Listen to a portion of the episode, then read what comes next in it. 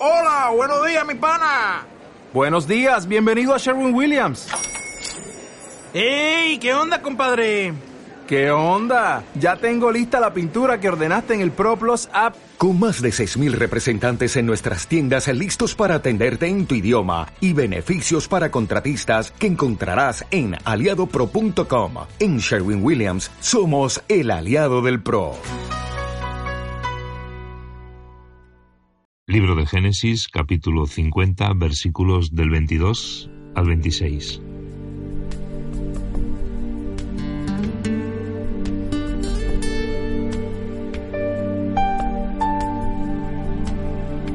José y la familia de su padre siguieron viviendo en Egipto.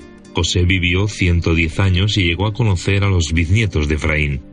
Además, cuando nacieron los hijos de su nieto Maguir, que era hijo de Manasés, José los recibió sobre sus rodillas.